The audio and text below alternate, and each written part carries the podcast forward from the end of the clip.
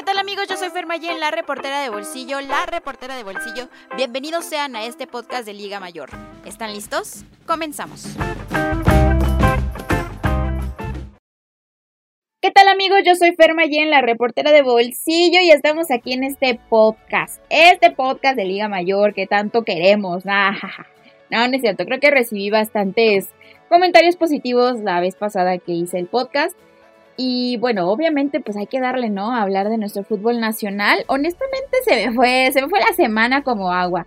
Eh, creo que, digo, no soy la mejor en la organización, pero pues ya estaba agarrando en ritmo, ¿no? Ya saben, este, pues los fines de semana, que las fotos, que los partidos, que el contenido el domingo NFL, pero también pues a, empezar a editar, a empezar a, programar todo para la semana y ya el lunes empezar a, sacar como material, ¿no? Sin embargo, bueno, como muchos sabemos o, si no hay alguno que no estuvo enterado, el domingo tuvimos juego de Liga Mayor y honestamente hemos estado tanto tiempo sin, sin partidos que miren, así me lo pongan en jueves, en miércoles, en domingo, yo soy feliz de la vida, ¿no?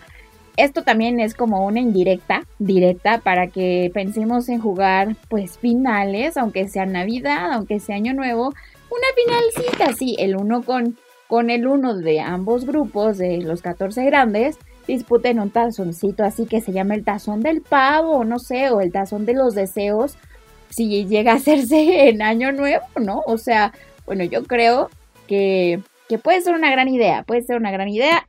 No creo que vaya a haber alguien que se queje, ni los coaches, ni los jugadores, ni los este administradores, bueno, quién sabe, eso sí no sé.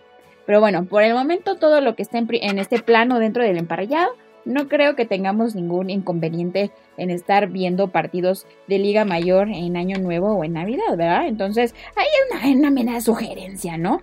Eh, pero bueno, la verdad es que sí me cansé un poquito de estar cubriendo eh, los juegos este fin de semana. Fueron cuatro partidos. El primero fue en VM el viernes. Luego el sábado me, dividí porque estuve un rato en el Wilfrido en el juego de búhos contra Leones Anáhuac, eh, Cancún. Y después me fui al SEM a ver a Borregos México o SEM contra Leones Anáhuac, México. Y el domingo fue el día del Olímpico Universitario entre Acatlán y Águilas Blancas. Y pues alrededor de todo esto creo que recorrí como unos 20 kilómetros y hacía frío, hacía calor y quemé quién sabe cuántas chorro mil calorías. Y de verdad que toda esta semana ha sido de por qué me duele tanto el cuerpo, pues por eso, por eso, por tanto estar recorriendo campo, tomar fotos y demás, la verdad es que es un excelente ejercicio, lo recomendaría, pero la demanda laboral este, es todavía más pesada que la demanda física, entonces ahí ustedes véanlo, piénsenlo, considérenlo, si no también pueden acompañarnos en los partidos este, echando porras y demás,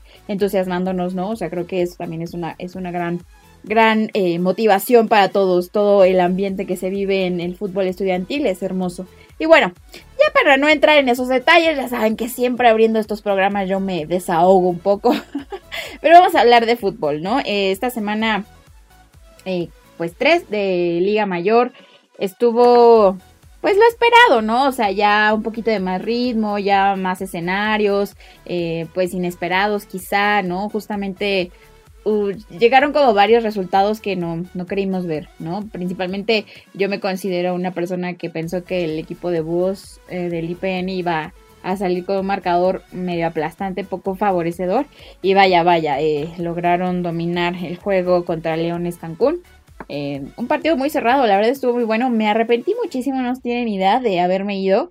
Pero bueno, este, traté de cubrir lo mayor que se pudo, ¿no? Entonces ahí estamos haciéndole su mención, su felicitación al equipo de Búhos Blancos que consiguió su primera victoria y contra un equipo que pues parecía que era el favorito a llevarse el número uno, ¿no? Entonces, la verdad es que ahora sí que se parecen a la NFL. Los equipos que están como súper dominando pierden contra los equipos que tienen hasta récord perdedor y están hasta abajo de una manera pues medio fea, ¿no? Aunque no perdieron feo los Leones Cancún, pero pues perdieron, ¿no? Entonces a nadie le gusta perder. Y, la verdad es que disfrutando, disfrutando al máximo, creo que también en la semana hubo mucho rollo, mucho relajo con la carta que salió ahí de Puma CU. Si quieren que les cuente una anécdota así bien chistosa, bien cotorra, el día que salió la carta publicada ahí por las redes sociales, la verdad es que yo estaba ocupada, tenía un asunto personal familiar. Y nada más la abrí y medio la leí así rapidón. Y yo pensé que era Puma CU motivando o pidiendo que le dieran a Pumas Zacatlán pues la oportunidad de jugar a puerta abierta. No sé por qué, miren, no me pregunten, la verdad es que estaba muy atareada emocional y mentalmente, que pues pensé que era eso, ¿no? Que era la hermandad del otro Puma pidiendo que se jugara a puerta abierta. Y yo empecé ya después eh, que se bajó un poquito pues esta situación personal, empecé a ver como mucho ruido y dije, a ver, a ver, o sea, ¿qué está sucediendo? Abrí la carta otra vez y puse a leerla con detenimiento, o sea, a leerla bien. Y me di cuenta que era todo lo contrario, ¿no? Que era esta cuestión de no, que no queremos que se juegue. Y miren, no me voy a detener en esto que ya se habló muchísimo la semana pasada y que se hizo un rollo, ¿no? Y que también pues respondieron a Catlán, que digo, sí, todos tenemos la libertad de expresión y de expresar nuestras ideas y nuestros pensamientos y sentimientos. Y eso está padre, ¿no? O sea, se supone que estamos viviendo también en una era donde podemos expresar nuestros, nuestros pensamientos con todo el derecho del mundo.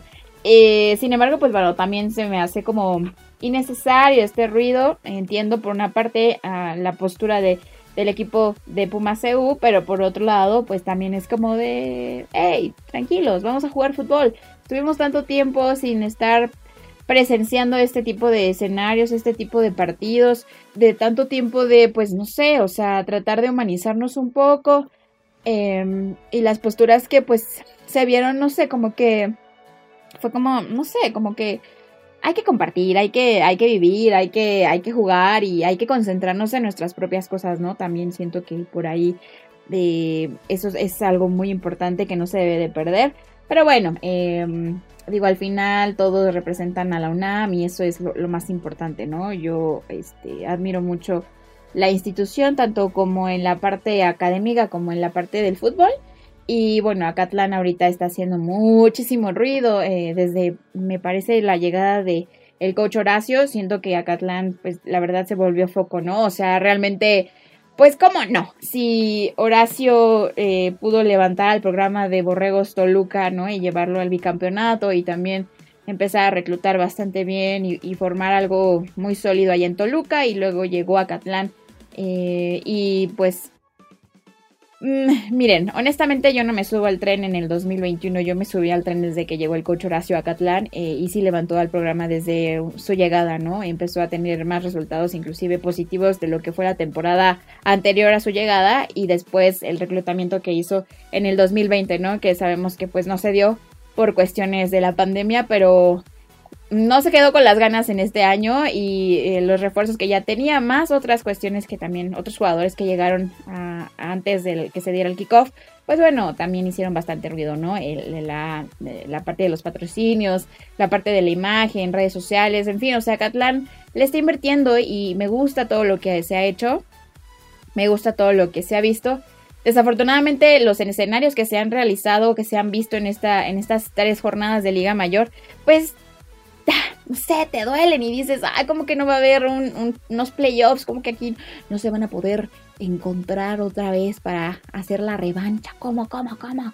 Pero bueno, así es la cosa, así es la cuestión, sabemos que pues es una temporada típica, es una temporada de reactivación, ¿no? Aunque muchos lo vemos también como una temporada de competencia, de demostrar muchas cosas.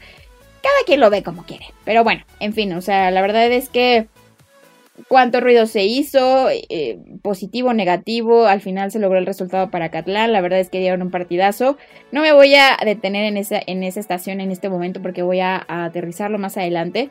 Entonces, eh, obviamente ya los partidos que se dieron este fin de semana, que ya estamos a nada, o sea, mañana ya es, se abre la, la, semana 4 de Liga Mayor, pero bueno, como se me retrasó un poco la agenda, se me recorrió, pues de todas formas voy a dar, a hacer un hincapié de las cosas que vi. La verdad, eh, bastante interesante interesante, ¿no? Bueno, hacerlo lo más rápido posible. Borregos Monterrey, pues ya sabemos, ¿no?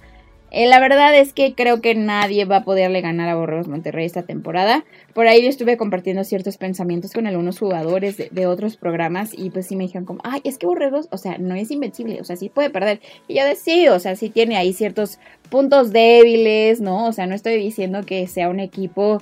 Eh, ingobernable, ¿no? Un equipo que no pueda perder. Todos los equipos tienen un punto débil. Sin embargo, también en el grupo en el que están, con el contexto en el que están sus equipos rivales, pues es muy poco probable que puedan llegar a perder, ¿no? O sea, creo que...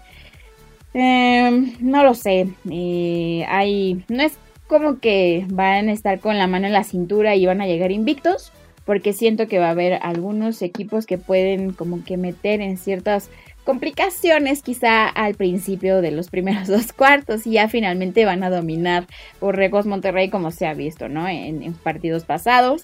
Eh, y la verdad, vuelvo, vuelvo al punto. ¿Qué es lo que le hace falta a Borregos Monterrey?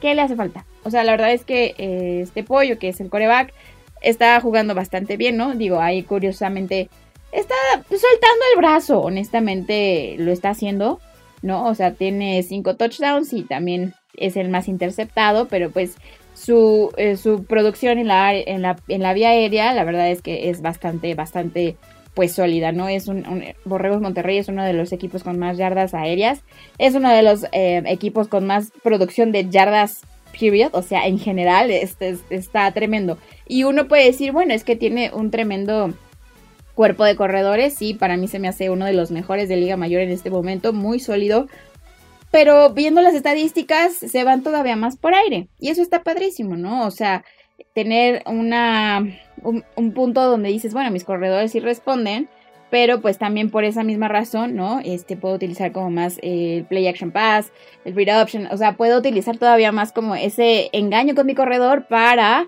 eh, darle la oportunidad a los receptores de poder mover la bola de esa vía. Entonces, y lo está haciendo bien, ¿no? Digo, sí ha sido interceptado varias veces, pero pues también está creciendo, sigue madurando, sigue experimentando y qué mejor, ¿no? Hacerlo ahorita que también tiene una defensiva que pues le responde, le ayuda, ¿no? A ponerlo en escenarios donde el marcador siempre esté como pues a ventaja del equipo de, Monterrey.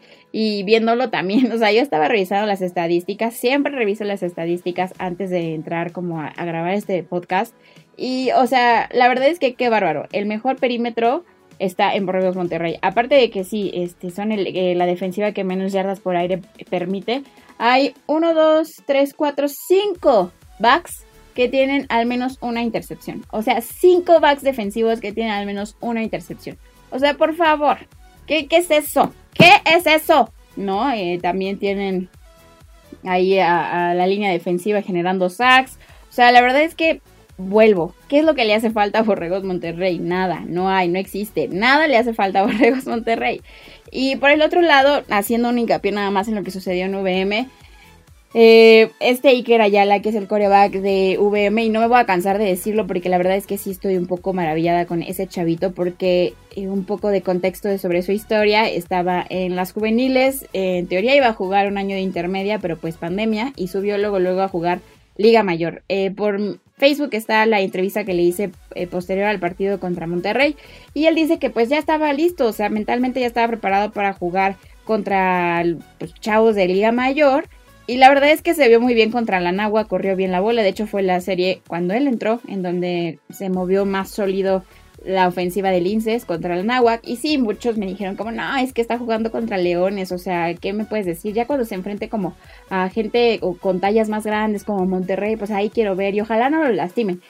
Y eso fue lo que sucedió este juego eh, contra Monterrey, pues también se aventó. O sea, la verdad es que sí, sí se avienta los golpes, está consciente de lo que es jugar Liga Mayor y ya entró como en esta parte con Borregos Monterrey que si me lo permiten, considero que Borregos Monterrey, después de jugar contra ellos, te da más como confianza, o sea, dependiendo de tu desempeño, obviamente. Entonces yo esperaría verlo todavía con más seguridad y con más desarrollo de juego contra las Águilas Blancas, que es el, partido que sigue para Linces. Y se vio bien, se levantaba, jugaba, anotó por tierra y por aire. Entonces, no sé cuál es la queja. Yo si fuera el equipo de VM le daría como mucho ojo, le ayudaría también a su madurez como jugador, porque creo que puede ser por ahí el futuro de eh, los corebacks para Linces México, ¿no? O sea, yo sé que la salida de Kobe pesó bastante, ¿no? La verdad es que Kobe es un coreback excelente y sí, eh, se ha notado ahorita en su llegada a Catlán. Sin embargo, yo creo que esta parte ya está como tranquila porque Iker llegó también para, pues para él hacer sus, sus propias cosas, ¿no? Sus propias jugadas, su propia esencia y me, se me hace muy atractivo. Entonces, yo si fuera VM lo mantendría contento, eh, lo trataría de llenar de buenos receptores, de una buena línea y ahí, ahí puede estar la clave. Y bueno, eh, por el otro lado, el partido que también se jugó justamente el mismo viernes, casi a la misma hora, fue allá en Auténticos Tigres contra Borregos Toluca. Yo pensé que Borregos Toluca iba a llegar un poco más sólido, no sé, que iba a, llevarse la victoria, honestamente lo pensé. Y mm, mm, concluyo dos cosas. La primera es que, bueno, el ataque aéreo de Borregos Toluca está impresionante. La verdad es que este Patiño lo está haciendo muy bien. Es un coreback veterano de Borregos Toluca, no me sorprende. Y bueno, ya también está otra parte del back, o sea, eh, en cuestión como al del ataque terrestre, pues no está tan contundente Borregos Toluca. Esa ya dejó de ser su fortaleza también, ¿no? O sea, bueno, Sabemos que siempre ha sido más un, equipo aéreo, pero pues también se podían respaldar por la parte terrestre. Sin embargo, en, esta, en estos momentos creo que considero que no es una fortaleza. Entonces van a estar buscando más el juego por la vía aérea. Y Patiño lo tiene. O sea, la verdad es que sí es eh, un buen coreback y también tiene buenos receptores. Por ahí también este... El número 7 de Borregos está liderando también en cuestión de recepción. Entonces, eh, bastante bien. Y por el otro lado, estoy impactada impactada con, auténticos porque bueno, si hemos seguido al equipo después del 2018, pues sí vino una caída bastante dramática para, para auténticos Tigres en cuestión de desempeño, ¿no? Eh, eh, y de resultados. Obviamente llegaban jugadores novatos eh, y sí se veía como esa falta de quizá de contundencia o de hambre por las victorias. Entonces, pues bueno, llegó como esta, yo creo que ellos aprovecharon muchísimo esta parte de la temporada baja y maduraron bastante bien y se me hace, me llama mucho la atención porque pues están en cuestión como de la, defensiva bastante bien, ellos también tienen buenos jugadores que de hecho dos jugadores están como en el top 5 en intercepciones y también en la línea defensiva está bastante bien. Y por el otro lado, eh, la online como siempre, ¿no? O sea, bueno, auténticos eh, también, así como Borregos Monterrey, se me hacen equipos que tienen la capacidad de desarrollar buenos corredores eh, y también buena línea ofensiva, ¿no? Mucho también tiene que ver que pues allá en el norte siempre se cocinan hombres de gran, de gran, de grandes tallas, ¿no? Quizá es por la carne, quizás por la carne asada que se, que, que comen todos los fines de semana, todos los domingos. y por eso este, están tan tremendos, la verdad. Entonces justamente ahorita ya también eh, volvieron a establecer un buen ataque terrestre. Y no sé, podría pensar, podría pensar quizá que están de regreso, ¿no? Eh, viene una, una prueba bastante grande este fin de semana que van a jugar en CU contra los Pumas. Ya sabemos que esa rivalidad, uff, uff, uff y recontra uff, ¿no? Yo recuerdo que de chiquita, bueno, no de chiquita, pero cuando estaba más joven, todavía apenas pequeñita, era una bebé en lo que es la Liga Mayor, siempre odié, odié y detesté que todas las finales de ONEFA fueran siempre Pumas y auténticos Tigres. Pumas y auténticos Tigres. Yo, ya basta, ya basta, por favor. Entonces, bueno, después de ese ligero tropiezo, eh, pues lógico, ¿no? En cuestión de los novatos, de los cambios, de las llegadas, las salidas, creo que Auténticos Tigres está madurando. Digo, solo tienen dos partidos, uno ha sido contra Toluca, contra los Potros de la UAM, que la verdad yo los tengo rankeados hasta abajo, eh, están pasando por un momento también muy difícil, tanto dentro del equipo como fuera, ¿no? Dentro tienen muchos chavitos, muy chavitos, entonces pues sí les hace falta un poquito más de experiencia y solidez. Y pues por el otro lado de todo este tema de, de los seguros y todo este show que pues se armó con mucha razón, ¿no? Exigirle a pues a su, a su institución que se le dé lo básico, ¿no? Para poder estar tranquilos en esa otra parte. Entonces realmente pues bueno, es Potros y luego Borregos Toluca, eso sí me sorprendió bastante, pero creo que viene una importante, pues, enfrentamiento, viene un eh, importante enfrentamiento contra Pumas Ciudad Universitaria y es un importante enfrentamiento para los dos equipos, ¿no? Pero bueno, no me voy a adelantar al respecto. Entonces, eso es lo que rescato de ambos equipos y también platiqué con el head coach de Borregos Toluca, este eh, Gustavo Tella, y esto fue lo que me comentó de lo que sucedió en el partido, que fue la razón por la cual no, no se pudo lograr la victoria.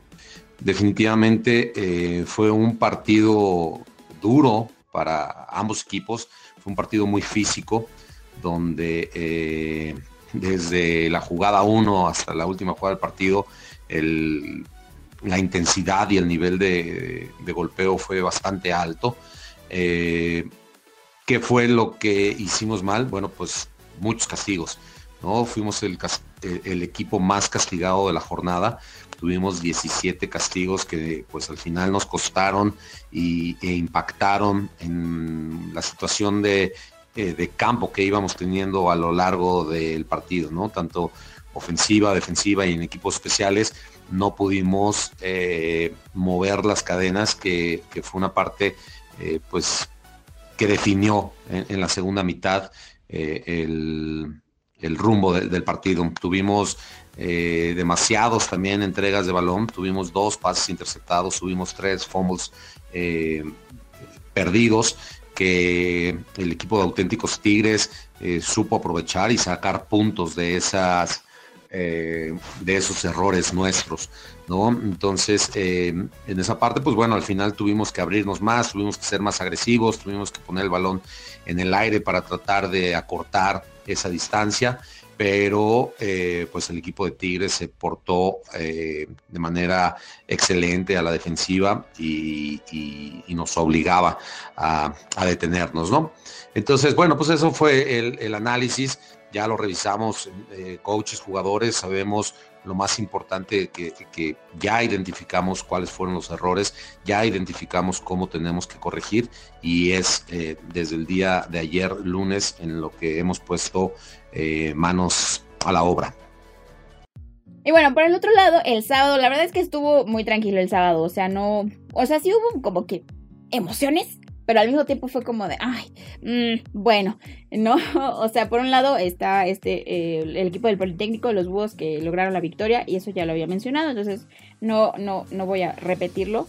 Después en el SEM, pues también, o sea, como que yo esperaba a que los Leones Anáhuac respondieran un poquito más. Eh, sin embargo, bueno, no, no se dio la, situación, la defensiva de... O sea, fue muy defensivo y hubo dos oportunidades de borregos SEM que lograron para pues anotar. Y después de eso ya fue como nada para nadie y Gachus, que es el pateador, haciendo puntos, ¿no? Y bueno, sabemos que él siempre va a hacer puntos, no importa en dónde se encuentre en el campo porque es muy bueno. Y, lo que sí mm, me hubiera gustado un poquito más, como que a la ofensiva, mover un poquito más la bola en cuestión de Leones Anahuac. Siento que desaprovecharon varias oportunidades. Eh, eh, claramente había como ciertas, no sé, como ventanas a la defensiva que permitió el SEM, pero no, no, lograron leerlas. Eh, también hubo cambio de coreback, ¿no? Este, y también eso creo que fue un punto clave. Platiqué con el coach, con el head coach, este, Marco Montes, y él comentó que, bueno, aprovechando que no había este, este escenario de campeón, él quería más bien que sus jugadores novatos empezaran a agarrar como más experiencia dentro del terreno de juego en cuestión de situaciones, ¿no? Tanto a la defensiva como a la ofensiva, que es totalmente válido. Entonces, pues por ello también como que él prefiere ahorita en esta, en esta temporada. Sí, bueno, nadie quiere no sacar los puntos, pero creo que él prefirió más eh, no importa cómo quede el marcador, lo que importa es que mis jugadores entiendan, empiecen a procesar y pues él mismo también hacer como un scout de qué es lo que tiene para la siguiente temporada, ¿no? Entonces, este, esa va a ser la postura de, de Leones Anáhuac aparentemente. Así que bueno, este, me parece bastante astuto, ¿no? Digo, y sabíamos que esa iba a ser como un planteamiento para muchos equipos en esta situación donde no iba a haber como un campeonato, ¿no? O sea, decir como, bueno, pues mira, vamos a jugar, vamos a ver qué hay y vamos a ver qué necesitamos para la siguiente temporada, donde ya se pueda regular este asunto, ¿no? Pero bueno, obviamente hay otros equipos que sí desean y buscan y buscarán este, intentar estar en los, los lugares más altos de la tabla. Entonces, bueno, esa fue la, cuestión de, ese partido. Y bueno, Borrego se, mm, mm, ah, tiene sus puntos bajos y sus puntos altos, tanto a la ofensiva como a la defensiva. Sabemos que la defensiva, pues, es eh, el soporte, ¿no? Que está haciendo ahorita para Borrego Sem, pues es como el área más veterana.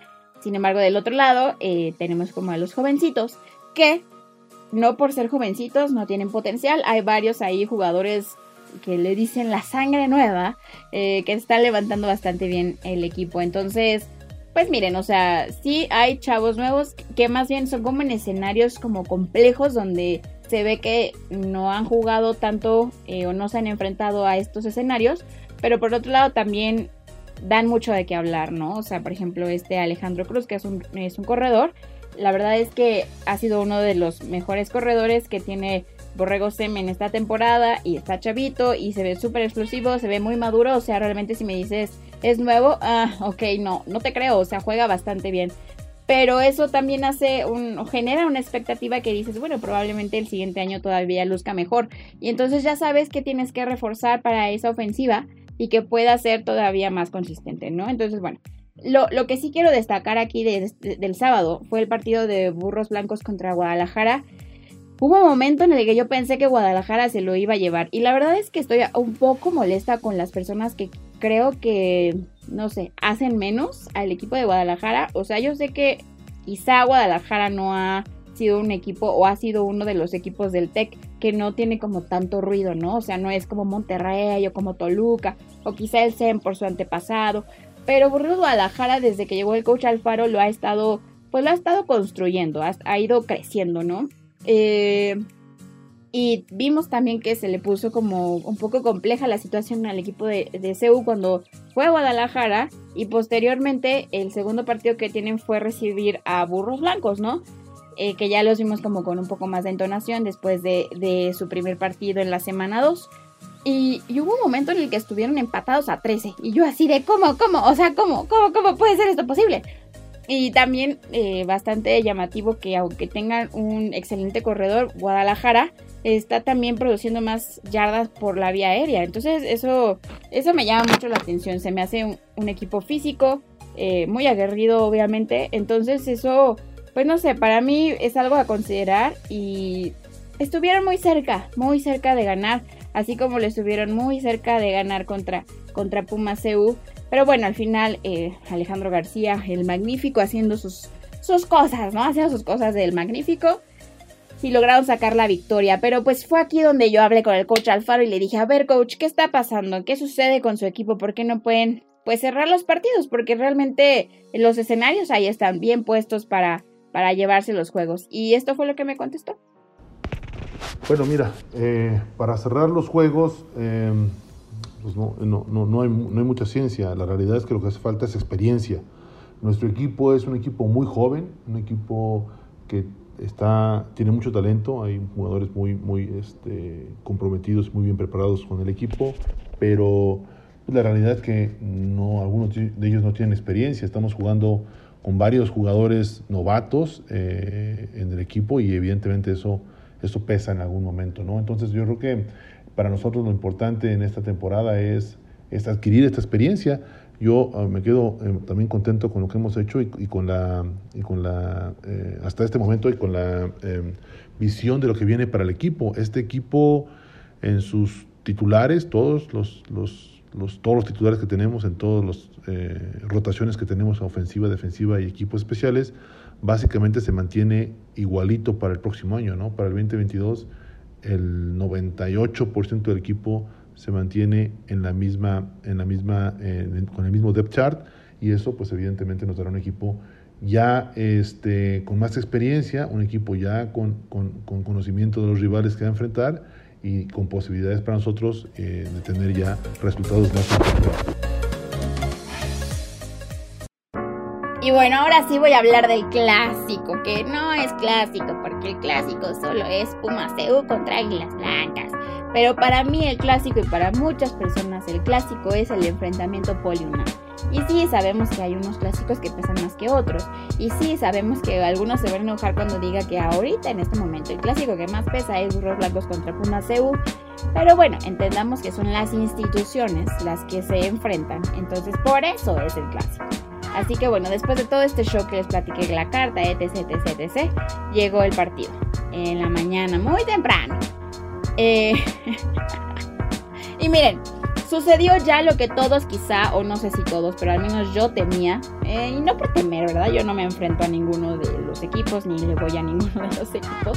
Pero pues sí, o sea, sabíamos que se iba a temer un poco esta parte de cuando el equipo de Acatlán se conjuntara y pudiera ser esta pieza única con todo este talento que se traía y que se tiene y que pues está trabajando.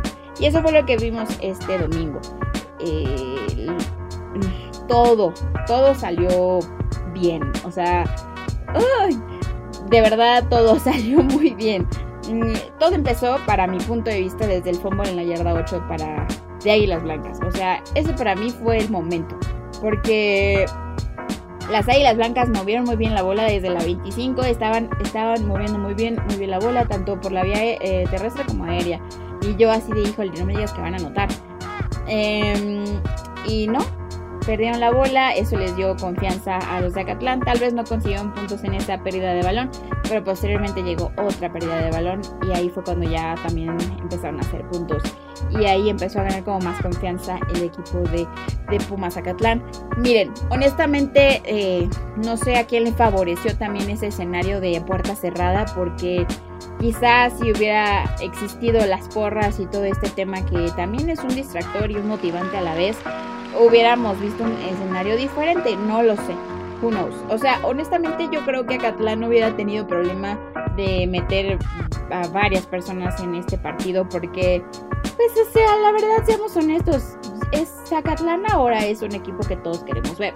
Entonces, pues hubiera estado padre también haberlo visto a puerta pues abierta o normal y ver cómo se comportaban ambos equipos, ¿no? Eh, desafortunadamente para Islas Blancas pues tuvieron aparte de las pérdidas de balón así fueron eh, dos intercepciones mm, dos intercepciones y tres fumbles. Este, también pues hubo bajas, ¿no? Eh, del coreback, este, este Ángel Místico y el corredor José Ángel Q.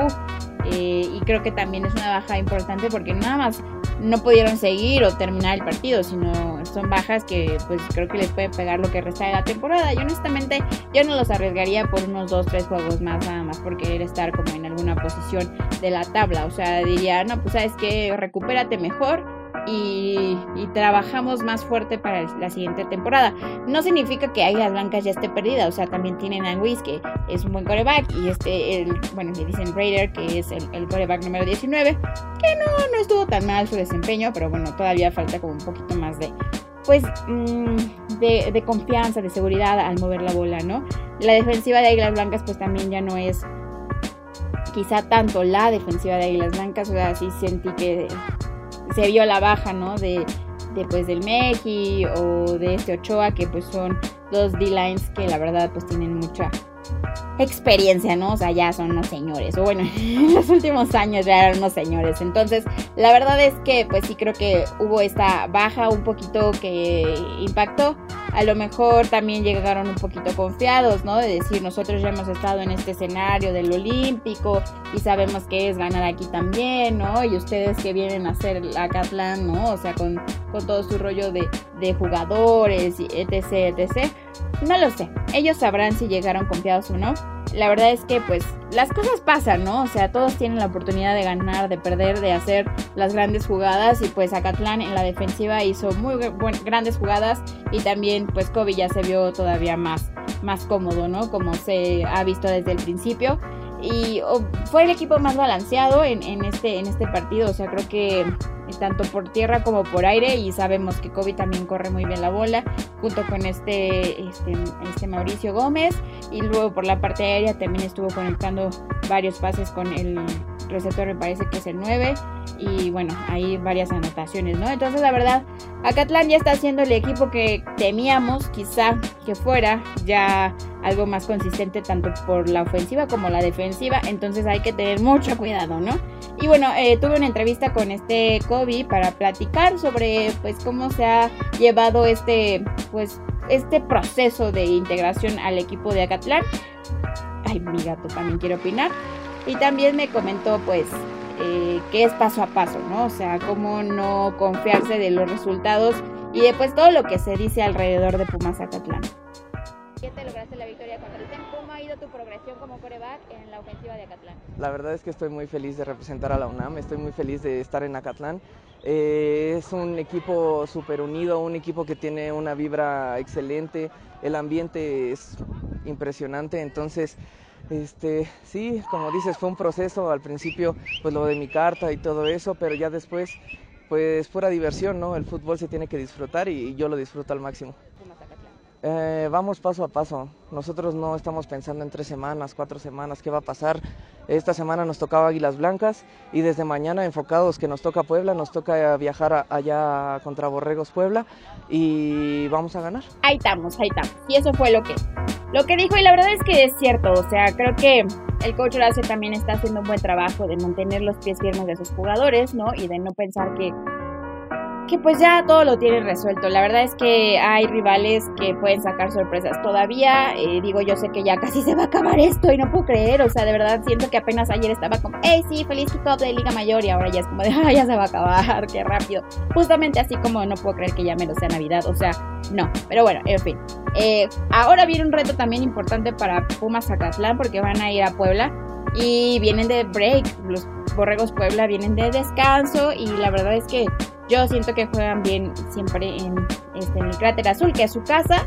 Y además, la defensiva de Borregos Puebla también es una, una defensiva, pues, que se, que se pone firme, ¿no? O sea, no creo que vaya a ser un día de campo para Pumas Zacatlán. Quizás sí se vayan a llevar la victoria, sin embargo, no creo que vaya a ser algo tan sencillo. O sea, la verdad, las defensivas van a estar ahí como atacando, entonces creo que no va a ser un juego de muchos puntos pero eh, sí me inclinaría un poquito más a Pumas Zacatlán, sobre todo por las bajas también que ha habido en Borregos Puebla, ¿no? O sea, siento que eso también va a ser eh, un punto importante. Entonces, bueno, lo que, los partidos que a mí más me llaman la atención de la semana 4 eh, son los siguientes. Me interesa ver mucho a Águilas Blancas contra Linces que van a jugar el sábado a las 11 de la mañana allá en el Wilfrido Maciú. Creo que son los equipos que necesitan ganar, ¿no? Eh, tanto Linces, yo creo que Linces necesita ganar un poco más que Águilas Blancas. Y ambos le ganan, bueno, ambos, ¿no qué? Águilas Blancas le ganó a, Leones Anáhuac y Linces perdió contra ellos. Linces no ha probado el sabor de la victoria y ha tenido, pues bueno, ahí ciertas dificultades, ¿no? Y creo que Águilas Blancas pues necesita como esta victoria para decir, bueno, todo está bien, ¿no? O sea, no está todo perdido, todavía podemos seguir adelante. Entonces este juego también va a estar, siento que va a estar interesante, o sea, va, va a ser un juego entretenido, la verdad. Por otro lado también, Pumas contra auténticos Tigres, ¿no? O sea, les estoy diciendo que, que es, una, es una prueba muy importante para ambos equipos. Tanto Pumas yo creo que eh, necesita la victoria para seguir asegurando ese número 2 en la tabla. Y auténticos Tigres, pues ya, ¿no? Es momento de, reafirmar que vienen bien, que, que están de regreso. Y... Eh, la parte que se les puede complicar un poco es que, bueno, siempre, y miren, yo sé que van a decir, ay, no es cierto, a los regios nunca les pesa venir a la Ciudad de México. Y no es cierto, sí les pesa, sí les pesa, sí lo saben eh, resolver en su momento, pero sí les pesa, por favor, o sea, no es lo mismo jugar eh, aquí eh, contra auténticos tigres que ir al Gaspar Y eso me ha quedado claro mil veces. Entonces, no es coincidencia y no es necedad es la verdad. Así que bueno, ese es un punto de ventaja para Pumas EU. Pero recordemos que Pumas EU está chiquito, está bebecito en varias áreas importantes. Entonces vamos a ver cómo, pues, cómo se hace ese partido. Mm, quién va a estar como coreback, si va a estar Lenny, ¿no? En la parte de CU, o si va a estar este Raúl. Eh, cómo se puede desarrollar esa parte, el, la parte del ataque terrestre. Toluca no le pudo mover nada el balón por tierra, pero pues volvemos. Toluca no es un equipo que corra mucho ahora. Eh, entonces, pues ahí está como que la, duda, ¿no? O sea, ¿quién se lo va a llevar? Eh, por otro lado, bueno, repito, Borregos, este, Puebla contra Catlán. Ese juego se va a llevar a cabo a la una de la tarde, allá en el Cráter Azul. Toluca contra Borregos Guadalajara a la una de la tarde en Toluca. Ese juego también siento que va a estar muy cerrado eh, y bueno, eh, volviendo otra vez otros equipos que necesitan victorias, ¿no? O sea, Guadalajara, pues una victoria no estaría mal. y Borregos Toluca para volver a, retomar esa confianza, ¿no? Eh, también por otro lado a los 2.30 el sábado, allá en el Wilfrido Macio se va a llevar a cabo Burros Blancos contra Potros a las 2.30. La verdad ahí pues no puedo decir nada, ¿no? O sea, yo creo que Burros Blancos se va a llevar el partido sin problema. También Borregos Monterrey el viernes, ese, ese va a ser el partido que va a abrir la semana 4 de Liga Mayor a las 8 de la noche. Bueno, en cuestión de los 14 grandes. Borregos Monterrey recibe a Borregos SEM. Eh, bueno, Borregos México, los jugadores y todo el staff, demás. Bueno, SEM están muy entusiasmados de llegar y enfrentar a Borregos Monterrey porque se ha dado escenarios en donde Borregos se pueden meter en conflicto y a veces inclusive en el 2018 si no me equivoco les ganó ahí en Monterrey eh, un partido de temporada regular ah, no puedo decir que va a suceder lo mismo porque ha habido muchos cambios importantes en Borregos SEM como en los corebacks, eh, en la ofensiva sobre todo. Pero bueno, o sea, no, no estaría de más pensar que a lo mejor por ahí un pick six o algo así como, eh, no sé, este, inesperado vaya a suceder. Digo, todos, si no van a ganar, pues a qué van, o sea, no creo que vayan a decir como, ay, vamos a perder ese juego, o sea, no, todos juegan a ganar digo, los escenarios y las situaciones pues a veces no se prestan para hacer, eh, lograr el, objetivo o el resultado. Sin embargo, bueno, pues tampoco vas a decir, no, pues vamos a perder aquí, ¿no? O sea, no, tienen que ir con esa idea de ganar. La verdad es que lo veo complicado, repito, nada le hace falta a Borregos Monterrey y el coach Altamirano está consciente de que no hay que perder esa hambre de seguir ganando y, y está también trabajando con los jugadores para pues estar jugando, ¿no? O sea, hay que disfrutar, estamos aquí vivos, eh, teniendo fútbol, entonces ese es el objetivo del coche altamirano.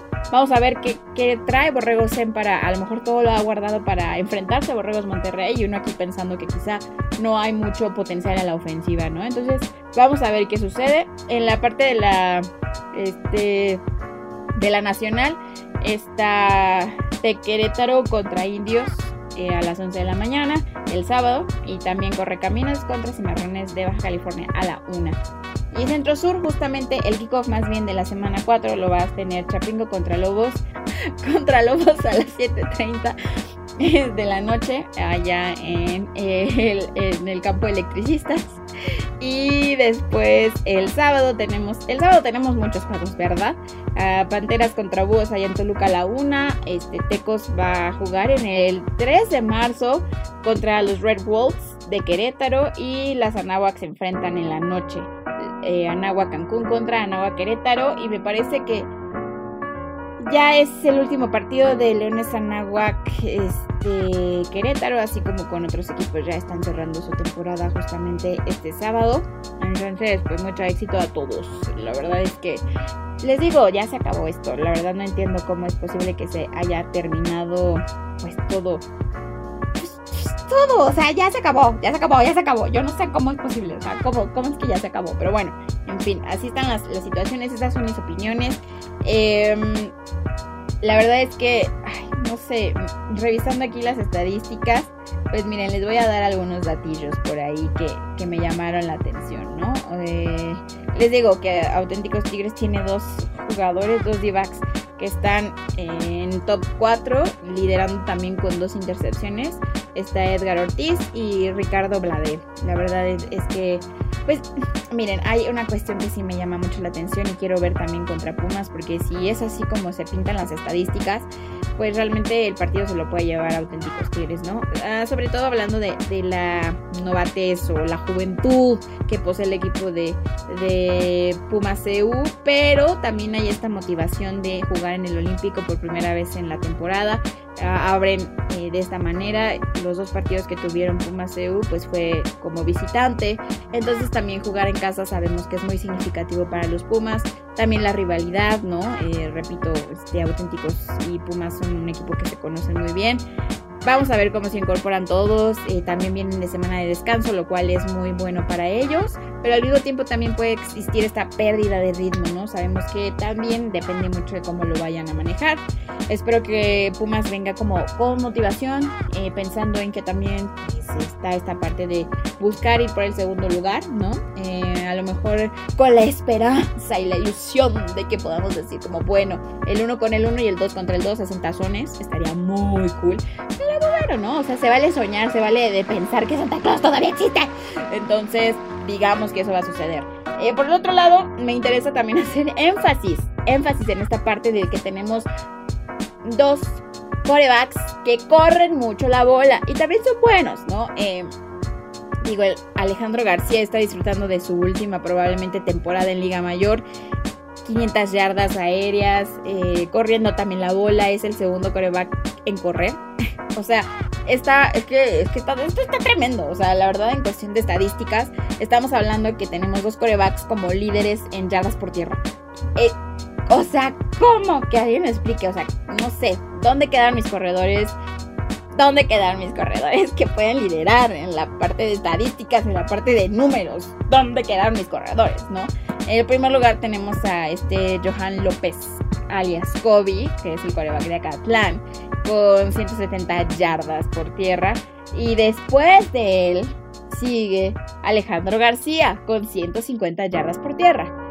Y ya en tercer lugar está Francisco Ornelas, que es coreback, digo coreback, no, ese sí es corredor de Pumas Zacatlán con 141 yardas. Pero estamos hablando de una diferencia abismal, o sea, ¿por qué bueno, no porque sí entiendo por qué, pues esas son como las cualidades o también como principales esencias de estos dos corebacks, grandes corebacks, ¿no? O sea, bueno, sabemos que Alejandro es un poquito más eh, veterano, quizá uno o dos años de diferencia, eh, pero pues Kobe también está dejando huella, ¿no? O sea, desde Linces, a mi punto de vista, y ahora en Acatlán, que también está haciendo, pues está en el equipo que está en el ojo de todos los aficionados y de todo el fútbol nacional.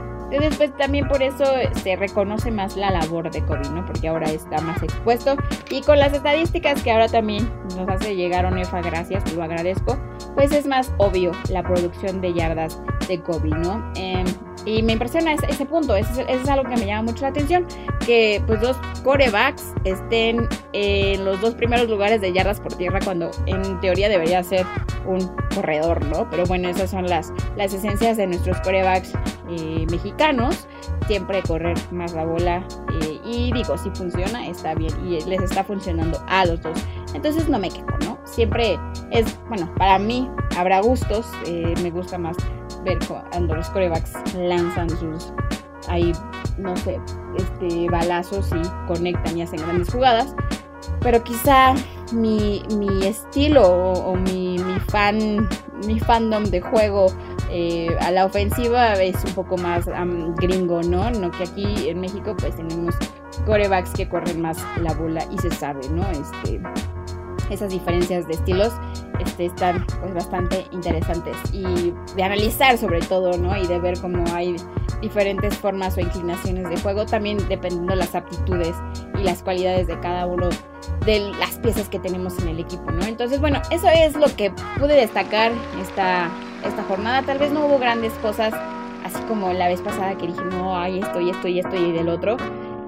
Eh, fueron partidos bastante defensivos, eh, complejos, pero bueno, estuvo bastante interesante la semana 3, ya con más acción, ya con más ritmo. Yo creo que la semana 4 todavía viene con más sorpresas, con más escenarios que dices, ¡Oh my god! Entonces, estaremos aquí siguiéndolos, por supuesto que sí. No nos vamos a detener de seguir el fútbol, de apoyarlo, de difundirlo y de hablar sobre él, porque creo que es bellísimo, es bellísimo, es una chulada. Así que eh, no se pierdan el contenido en mis redes sociales. Eh, ahí estaremos a través de Twitter, arroba. Recuerden que contesto más rápido que en cualquier otra red social. Eh, las imágenes y todas las cuestiones de entrevistas y demás las pueden encontrar en Facebook como Reportera de Bolsillo. Otras entrevistas y otros contenidos también en YouTube. Em, síganme en TikTok si se quieren reír o chismear un poco.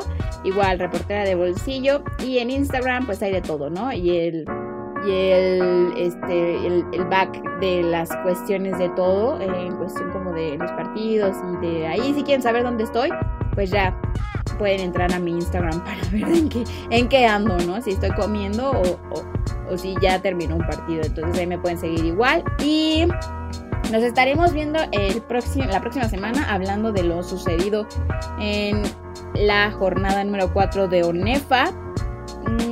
Les mando un fuerte abrazo, besito a todos. Espero que estén disfrutando de su Thanksgiving y que disfruten también de este fin de semana, ¿no? O sea, hay, que merecernos también, eh, más bien, hay que disfrutar el descanso.